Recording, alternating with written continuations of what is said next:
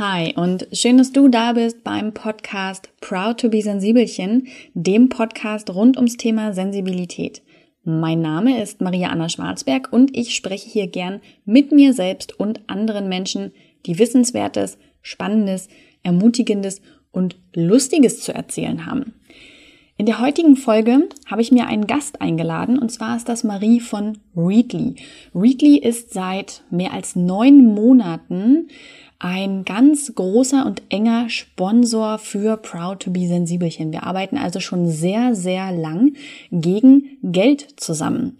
Und genau darüber möchte Readly ganz offen und ehrlich und sehr authentisch sprechen. Deswegen haben wir uns für ein Interview entschieden. Und wir sprechen eben über Geld, über Werbung, über Kooperation, über Authentizität im Netz. Ich bin sehr dankbar, dass ich das Wort jetzt so gut hinbekommen habe. Und wir sprechen über Journalismus, über Informationen, Quellen, verifizierte Quellen, was all das eigentlich ist, warum Fake News gerade so groß sind und was die Zukunft des Qualitäts, des Qualitätsjournalismus ist. Jetzt kam der Sprachfehler doch noch durch. Ich freue mich sehr, dass Readly sich auf dieses Interview eingelassen hat. Und ich wünsche euch sehr viel Freude mit dieser komplett gesponserten Folge. Hallo Marie, du bist Readly. Erzähl doch mal, was ist eigentlich Readly und was machst du dort konkret? Hallo liebe Maria, schön, dass wir uns heute hören.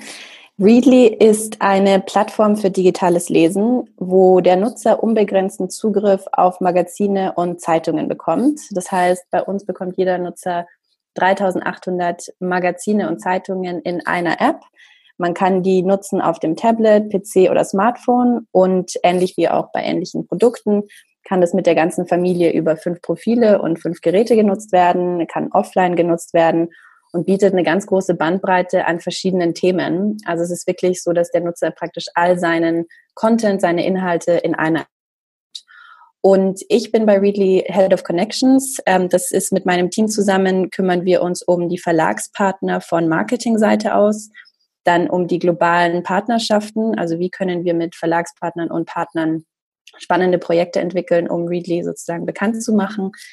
Und dann auch um den globalen Kundenservice. Und diese drei Bereiche unsere Marketing-Teams gebündelt, weil der Mehrwert dieser Beziehungen liegt in der Zusammenarbeit und dem, dem Dialog, den wir da haben und da geht es uns darum, für die einzelnen Partner dann eigentlich Mehrwerte zu schaffen und da spannende Zusammenarbeiten zu kreieren. Und das ist das, worum wir uns dann global und in unseren Kernmärkten kümmern. Mhm. Ich habe gerade schon einmal aufgehört bei 3800. Das ist immer der Wahnsinn. Wir arbeiten jetzt ja schon seit neun Monaten zusammen und es werden einfach immer jeden Monat mehr und mehr und mehr Magazine. Ähm, wie habt ihr eigentlich oder wieso habt ihr euch eigentlich damals für eine Kooperation mit mir entschieden? Das war eine spannende Zeit. Wir waren nämlich in dem Moment dabei, unsere Influencer-Strategie noch mal ein bisschen zu überdenken und auch auszuweiten in den diversen Märkten. Und äh, wir kannten dich persönlich als große Fans sozusagen schon. Und ähm, als wir dann danach gesucht haben, so was sind denn die Merkmale, die uns wichtig sind, wenn wir mit Influencern arbeiten, haben wir gemerkt, dass es eigentlich ganz stark darum geht, eine ganz genaue Auswahl zu treffen, wo die Echtheit eigentlich das wichtigste Kriterium ist. Und das war dann der Hauptfokus in der Recherche und am Ende auch in der Auswahl. Ähm, Readly ist nämlich als Produkt etwas, was, wenn es als eine echte Empfehlung rüberkommt, dann ist es ein super Produkt und es ist etwas, was man selber auch muss, um es echt empfehlen zu können.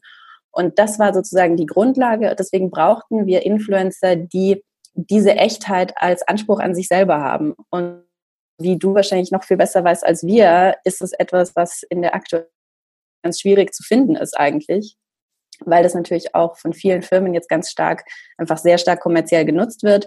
Uns ging es darum, dass echter Content geliefert wird, dass es echte Themen sind, dass es das echte Leben sozusagen begleitet.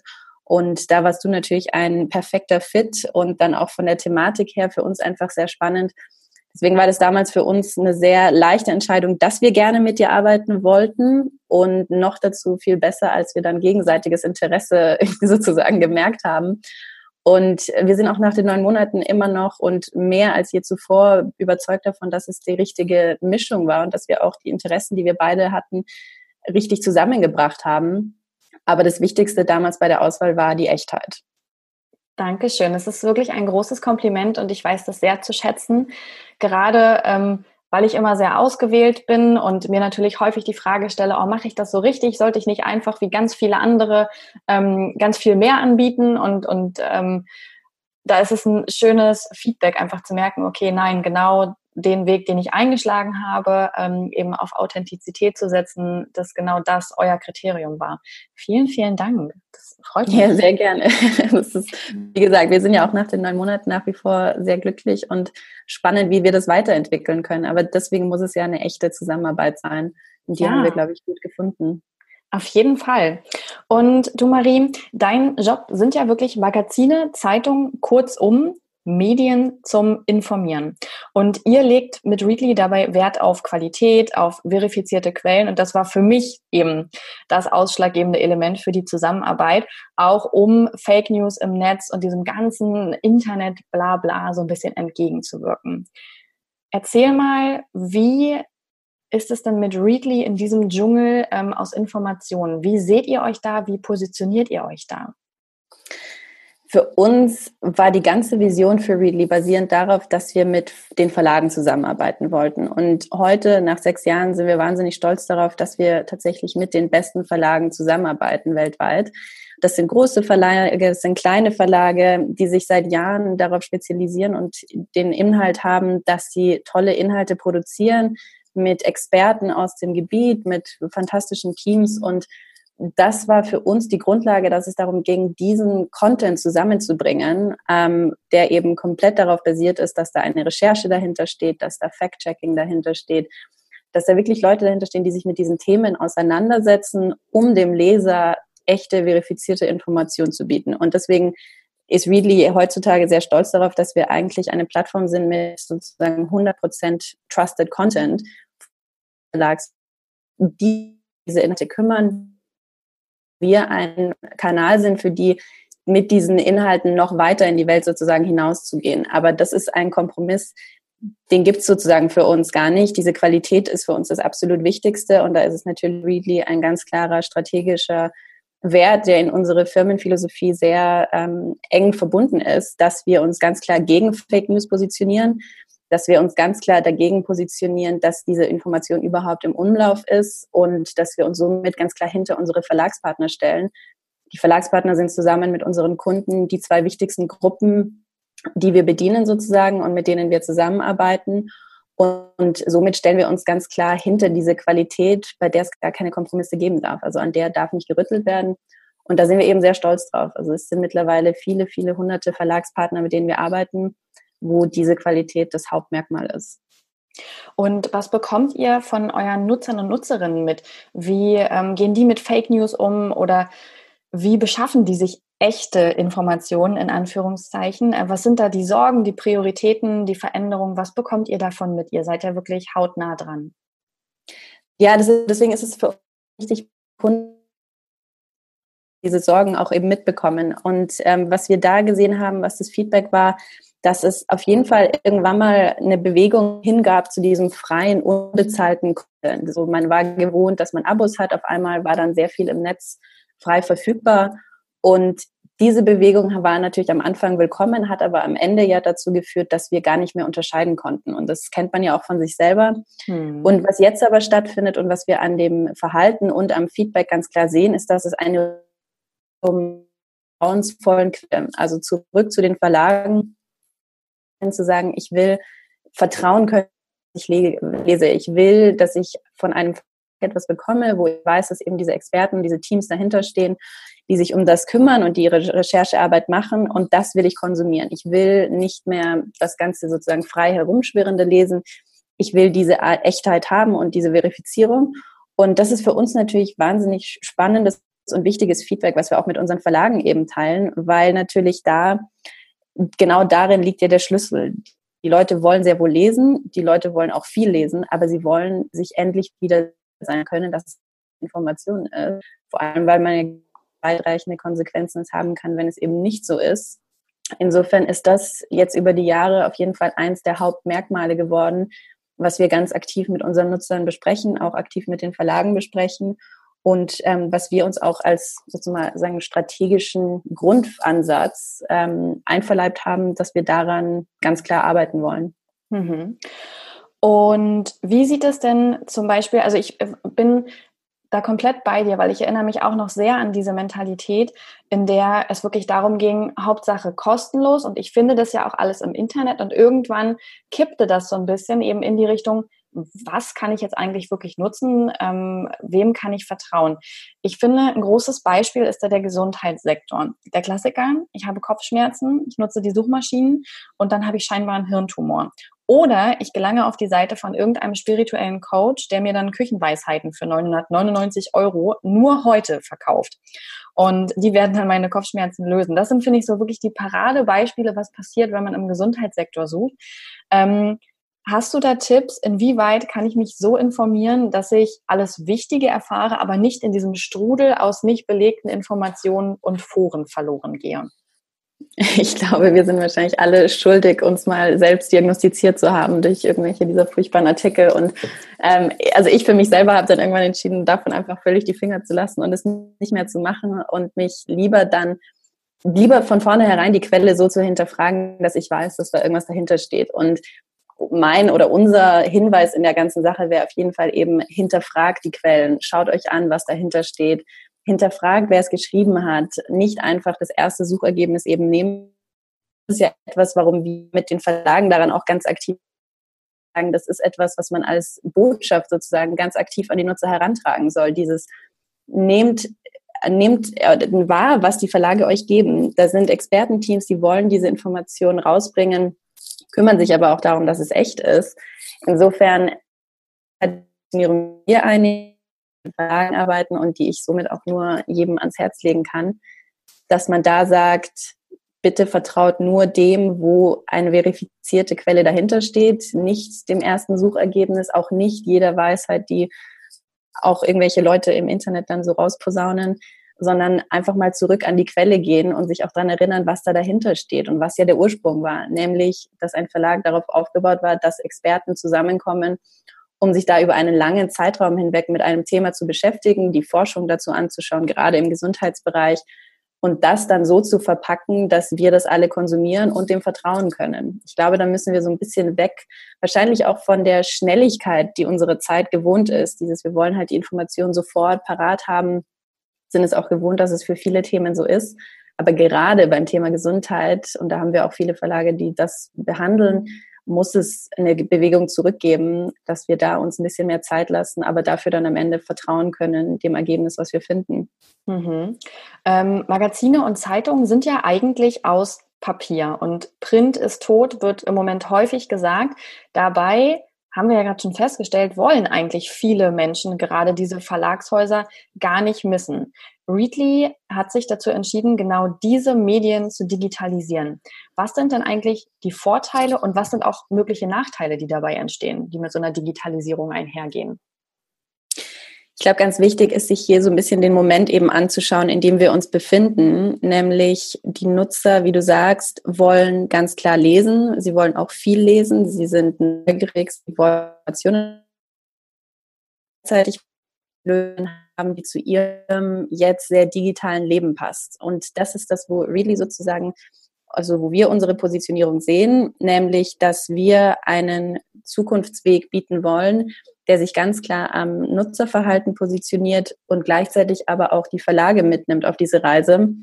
Deswegen, das ist auch für uns wichtig und das ist eine der Hauptaufgaben, die unser Team eben hat, dass wir uns um diesen sehr engen Dialog mit den Verlagen kümmern und da eben auch die Nutzer mit einbeziehen und schauen, was sind denn die Unterschiede in der Wahrnehmung und wo stehen diese beiden Parteien eigentlich gerade weil für uns ist es ganz klar, wir haben gar kein Interesse daran, dass die Verlagshäuser irgendwie leiden. Für uns ist jedes Magazin, was eingestellt wird, ein großes Problem und wir wollen es auf gar keinen Fall. Insofern, wir sehen, dass die Nutzer Interesse an eher mehr Inhalten haben. Also für uns ist es so, dass wir auch da wieder mit den Nutzern im Austausch stehen und sagen, die Nutzer kommen zu uns und erzählen uns von Themen, über die sie gerne mehr lesen wollen, sei es im Gesundheitsbereich, im Tech-Bereich, Travel, egal eigentlich was. Und ähm, daraus ist zum Beispiel auch eine der letzten gestartet haben, Weekly Exclusives, wo wir aus dem Dialog mit den Nutzern gesehen haben, wir würden gerne zum Thema XY mehr lesen. Können wir da irgendwas machen? Und wir dann mit unseren Verlagspartnern mehr Inhalte ausgearbeitet haben, die dann auf Readly ähm, hochgeladen werden. Und daraus sich dann auf einmal die Möglichkeit ergeben hat, statt Magazine einzustellen, mehr Magazine zu produzieren, mehr Inhalte zu produzieren und dabei aber darauf zu schauen, den Kunden ins Zentrum zu stellen und zu sehen, okay, was möchte denn der Kunde gerne lesen? Und insofern, wenn wir das jetzt zurückordnen zu deiner Frage, dass da eine gewisse Bewegung weg vom Print ist, stimmt auf jeden Fall. Da sind wir auch mit den Verlagen im Austausch, um zu verstehen, wo sind denn die Sorgen und die Probleme und die Gefahren. Aber für uns überwiegen ganz klar die Vorteile, sowohl in der Art und Weise, wie die Nutzer konsumieren wollen und dass sie und was wir sozusagen den Verlagen auch bieten können. Das geht von der Reichweite bis hin zu Umsätzen und Analytics und auch eben für die Kunden sagen zu können, du hast Zugang zu allem, du hast Zugang zu verifizierter Information und es gibt sogar das Potenzial für mehr, mehr Inhalte, mehr lesen können. Ähm, weil das ist auch ganz klar etwas, was wir im Nutzerverhalten sehen, dass Nutzer, die bei zu Readly kommen und vielleicht davor einige wenige Magazine gelesen haben, auf einmal Zugang zu ganz neuen Magazinen finden und auf jeden Fall deutlich mehr lesen. Also es ist eine positive Entwicklung vom Nutzerverhalten her, aber es ist natürlich auch eine Wende in dem, was man kennt. Mhm. Ähm, was ich sehr schön finde, als Nutzer bei Readly zahle ich immer den gleichen Preis. Egal welche Neuerungen kommen, ob es neue Magazine und Zeitungen gibt, es ist immer die gleiche Summe, die im Monat abgebucht wird. Und da stellt sich ja die Frage, wie finanziert sich eigentlich das ganze Konzept Readly mit der Unterstützung der Verlage? Wir haben, unser ganzes Modell ist auf einem sehr fairen Kompensationsmodell basiert, was den Verlagen die Umsätze auszahlt, die ein Nutzer für diesen Verlag sozusagen generiert. Und das Ganze für uns, wie du gesagt hast, ist natürlich wichtig, dass der Preis für den Endnutzer gleich bleibt. Auch wenn wir mittlerweile bei 3800 Magazinen waren, wir waren auch irgendwann mal bei 30 Magazinen sozusagen am Anfang. Der Preis für den Endnutzer ist aber gleich geblieben. Und das ist auch eine ganz klare Entscheidung von uns, dass das so bleiben soll. Wie das sich von unserer Seite finanziert, ist durch den Wachstum. Wir haben damals in Schweden angefangen, haben dann einen sozusagen ein europäisches Wachstum gesehen über UK nach Deutschland, weiter nach Österreich, die Schweiz, jetzt auch in die Niederlande. Und das ist für uns sozusagen der Weg, wie wir wachsen als Readly, als Firma und somit, wie wir diese Erweiterung des Portfolios, aber das Gleichhalten des Preises aushalten und stabil halten. Und deswegen, also Expansion ist mal der erste Schritt und dann natürlich auch zu sehen, wie können wir das Produkt erweitern, wie können wir das spannender machen für neue Nutzergruppen erschließen. Also es hat alles mit Wachstum am Ende zu tun, damit wir das Produkt für den Nutzer gleich halten können. Mhm. Okay, das ist spannend. Ähm, und wo wir gerade beim Thema Geld sind, gerade weil wir eine monatliche Kooperation haben, die natürlich auch bezahlt ist, würde ich hier gerne nochmal transparent werden. Werbung und die Kennzeichnungspflicht ist immer ein großes, großes Thema. Und ich weiß, ihr könnt da nicht für alle und auch nicht für alle Medien sprechen, aber wie geht ihr denn als Readly wirklich im Netz mit Authentizität um, gerade weil ihr als Firma eben ja auch dafür zahlt? Wir verfolgen das Thema natürlich und wissen auch, wie das gerade in eurer Welt sozusagen gerade heiß hergeht zu diesem Thema. Ich glaube, das hat ganz viel damit zu tun, dass gewisse Regeln sozusagen nicht hinterfragt wurden für sehr lange und jetzt auf einmal hinterfragt wurden und man eventuell nicht unbedingt richtigen Fragen stellt eigentlich, um wirklich eine Lösung zu finden. Für uns als Firma, die zum Beispiel in einer Kooperation mit dir dafür bezahlt, ist das Wichtigste die authentische Empfehlung. Dass das wir dafür zahlen, ist für uns selbstverständlich. Das hat ja dazu damit zu tun, dass das deine Arbeit ist, dass wir Respekt haben vor deiner Arbeit und dafür natürlich zahlen. Dass es dann so markiert ist, ist für uns auch kein Problem, solange dahinter die authentische Empfehlung nach wie das kommt so ein bisschen zurück zu der Frage, die wir am Anfang hatten über mhm. unsere Influencer-Strategie und wie wir uns für dich entschieden hatten. Für uns, dass du bezahlt bei einer Kooperation preisgibst, ist kein Problem, weil du ja immer noch echt diese Empfehlung aussprichst. Das ist ein Produkt, für das du dich entschieden hast.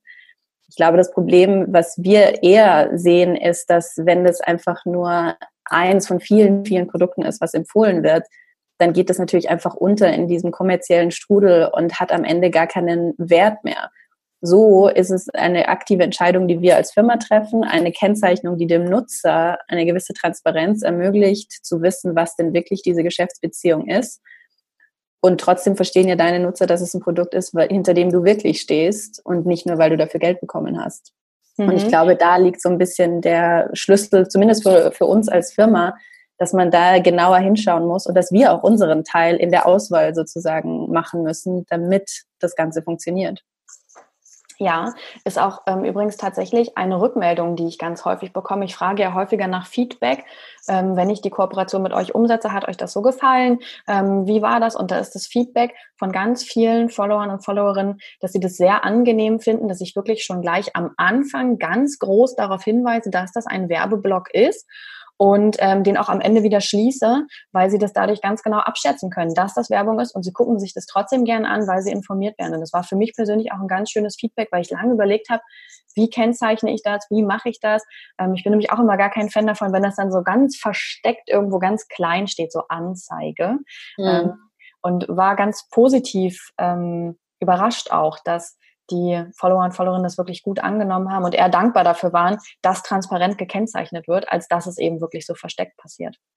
Absolut. Aber ich finde, das ist eben, da ist der Anspruch deiner Follower natürlich auch so hoch, dass sie diese Transparenz von dir wollen und dass es dann eigentlich eine komplette Transparenz auf allen Seiten ist. Und das, also als Firma finden wir das genau richtig. Und wir sehen es auch bei, wenn wir Advertorials buchen oder ähnliches, das ist immer eine ganz aktive Entscheidung, aber solange die Transparenz auf allen Seiten beibehalten ist und es so mit dem Nutzer offen steht, mit dieser Information umzugehen, ist es für uns in Ordnung. Wo wir schon bei den Followern und Followerinnen angekommen sind. Ich habe ja in der gestrigen Story nochmal nachgefragt, was es so für Fragen an Readly gibt. Und ich habe vier Fragen mitgebracht, die ich dir gerne mal stellen würde, die so am meisten gekommen sind. Spannend. Ähm, genau. Wollen wir mal loslegen? Sehr gerne. Okay. Eine Frage, die sehr häufig kam, wonach entscheidet ihr, welche Magazine ihr bei Readly aufnehmt? Das ist eine spannende Frage. Ähm, an sich ist jedem Verlag, gibt es, es gibt die Möglichkeit für jeden Verlag bei Readly teilzunehmen. Die Voraussetzung ist, dass es ein, ein, ein Magazin ist, was an den Endnutzer gerichtet ist. Das ist die Voraussetzung, weil wir natürlich wollen, dass es den Mehrwert hat für die Nutzer.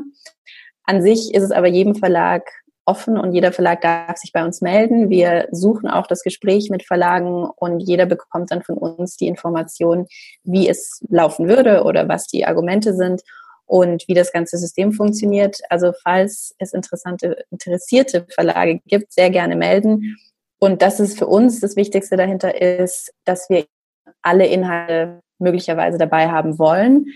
Und das Spannende dabei ist eigentlich, dass bei uns sowohl große Verlage als auch kleine Verlage die gleichen Möglichkeiten haben und am Ende der Nutzer entscheidet. Und da ist es natürlich spannend, dass es natürlich, sagen wir mal, große Themen gibt, die von Nutzern sehr viel gelesen werden, aber auch Nischenthemen gibt, die genauso viel gelesen werden. Und da liegt die Auswahl eben beim Nutzer.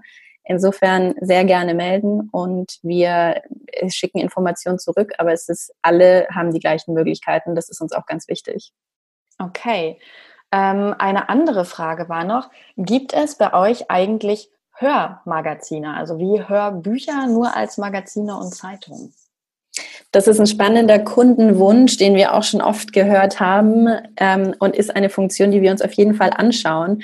Mehr kann ich dazu leider noch nicht verraten. Wir haben aber für dieses Jahr eine sehr spannende Product Roadmap, wo ich würde sagen, der rote Faden, der sich durch diese Product Roadmap zieht, ist, dass wir versuchen, Funktionen einzuführen, das Lesen und das die Erfahrung von Readly für den Nutzer noch persönlicher machen.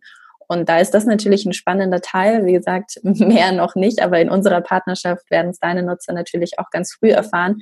Aber eben der rote Faden ist, alle Funktionen, die die Nutzer sich wünschen, werden von uns in Betracht gezogen. Wir schauen uns das ganz genau an und wollen diese Funktionen so entwickeln, dass Readly für die einzelnen Nutzer noch personalisierbarer wird, noch besser wird und noch individueller nutzbarer ist. Ja, wahrscheinlich auch eine Frage der technischen Umsetzung, oder? Gerade bei so vielen. Absolut. Ja. Okay. Aber passt so ein bisschen auch zu dem Verhalten, dass wir wissen, dass Readly sehr viel unterwegs genutzt wird. Mhm. Ähm, ob das dann unterwegs in der Bahn ist, zur Arbeit, im Urlaub, wie auch immer. Und da passt es natürlich vom, von der Nachfrage, passt es zum Verhalten, was wir auch sehen. Also insofern, ich persönlich finde das eine sehr spannende Funktion. Wir bleiben also dran. Okay, ja, ich hatte das auch angekündigt, dass es äh, jetzt schon anfängt mit mehr Personalisierungsmöglichkeiten und auch, dass Zeitungen ins Sortiment kommen. Und da kam natürlich jetzt auch direkt die Frage hinterher, welche Zeitungen kommen denn eigentlich bei Readly ins Sortiment? Sehr gute Frage. Das war jetzt natürlich ein Start für diesen Test und ein sehr spannender Start für uns. Auch das beruhte wieder auf Kundenwünschen und auf etwas, was wir schon sehr lange beobachtet haben nämlich dass Zeitungen natürlich auch zu den Inhalten gehören, die Nutzer gerne lesen wollen. Insofern, das war jetzt eben der Start. Auch da, wir wollen gerne und sind auch da mit vielen Verlagen im Gespräch, kann ich auch leider noch nicht genau verraten, aber ähnlich wie bei den Magazinen und was wir vorher gesagt hatten, ist es auch da eigentlich die Ambition, so viel wie möglich anzubieten, damit der Nutzer die Auswahl hat. Mhm. Alles klar. Dann habe ich noch drei letzte kleine Fragen, die ich immer jedem Interviewgast stelle. Und die erste Frage ist, Marie, bist du eigentlich ein Sensibelchen? das ist eine großartige Frage. Äh, ja, bin ich äh, sehr sensibel und mittlerweile auch stolz drauf, würde ich sagen. Und irgendwie da angekommen, wo man sich auch nicht mehr dafür entschuldigt. Ich habe vor kurzem einen ganz tollen Artikel darüber gelesen, wo Frauen erklärt haben, dass ihnen ganz oft gesagt wurde, dass sie zu etwas sind, also zu streng oder zu laut, zu leise oder eben auch zu sensibel. Das wurde mir ganz oft gesagt. Und im Nachhinein haben diese Frauen eigentlich erkannt, dass das was sie eben zu etwas sind, eigentlich irgendwo ihre Geheimwaffe war. Und äh, für mich hat dieses zu sensibel eigentlich bedeutet und bedeutet es heute, dass ich mit einer sehr großen Leidenschaft, aber auch mit einem sehr, ich würde sagen, ausgeprägten Bewusstsein für mich und meine Mitmenschen an Aufgaben herangehe, was am Ende dazu führt, dass alle möglichen Emotionen da mit eingebracht werden. Das kann positiv oder negativ sein. Aber ich kann gar nicht anders und will es auch eigentlich gar nicht anders mittlerweile. Und deswegen heute stolz drauf, sensibel zu sein. Sehr schön, willkommen im Club. Danke. Und ähm, die zweite Frage ist, hast du eine Buchempfehlung, die du gern den Hörern und Hörerinnen mit auf den Weg geben möchtest? Ja, die habe ich tatsächlich. Mein aktueller Favorit ist Why Do So Many Incompetent Men Become Leaders das Buch ist gerade auf Englisch erschienen, soll bald auch auf Deutsch rauskommen. Und der oberflächlich provokante Titel hat aber einen deutlich tieferen und wichtigeren Inhalt. Es geht nämlich darum, dass die Maßstäbe und Erwartungen für Leadership in jeder Hinsicht gesteigert werden müssen. Und da ist Gender Equality natürlich ein Thema und eine Konsequenz. Der Kern seiner Aussage ist aber, dass beim Thema Leadership es eben nicht um das einzelne Ego gehen darf, sondern es muss um die Fähigkeit und die Verantwortung und das Verständnis gehen für das Team, für die Vision, für die Aufgabe. Und das finde ich ist ein sehr wichtiges Thema in unserer Zeit und gerade jetzt. Und ich bin da im Buch noch mittendrin, kann es aber jetzt schon sehr empfehlen und finde das eine ganz tolle Aufmachung und ein, einfach ein wichtiges Thema für sehr viele von uns. Klingt sehr, sehr gut, nehme ich auf jeden Fall mit in die Show Notes auf. Und die letzte Frage, stell dir vor, du könntest einmal alle Menschen erreichen. Was würdest du den Menschen gern mit auf den Weg geben? Eine große Frage.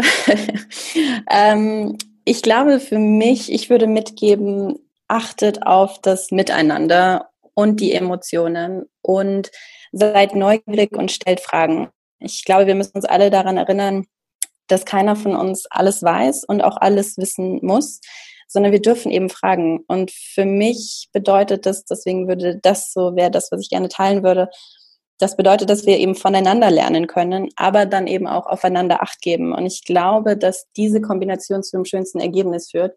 Insofern Fragen stellen und miteinander. Sehr schön. Das sind schöne letzte Worte. Ich danke dir für deine Zeit und für all die Infos, die du hier mit uns geteilt hast und wünsche dir noch einen sehr schönen Tag. Dankeschön und dir auch. Bis bald. Bis bald.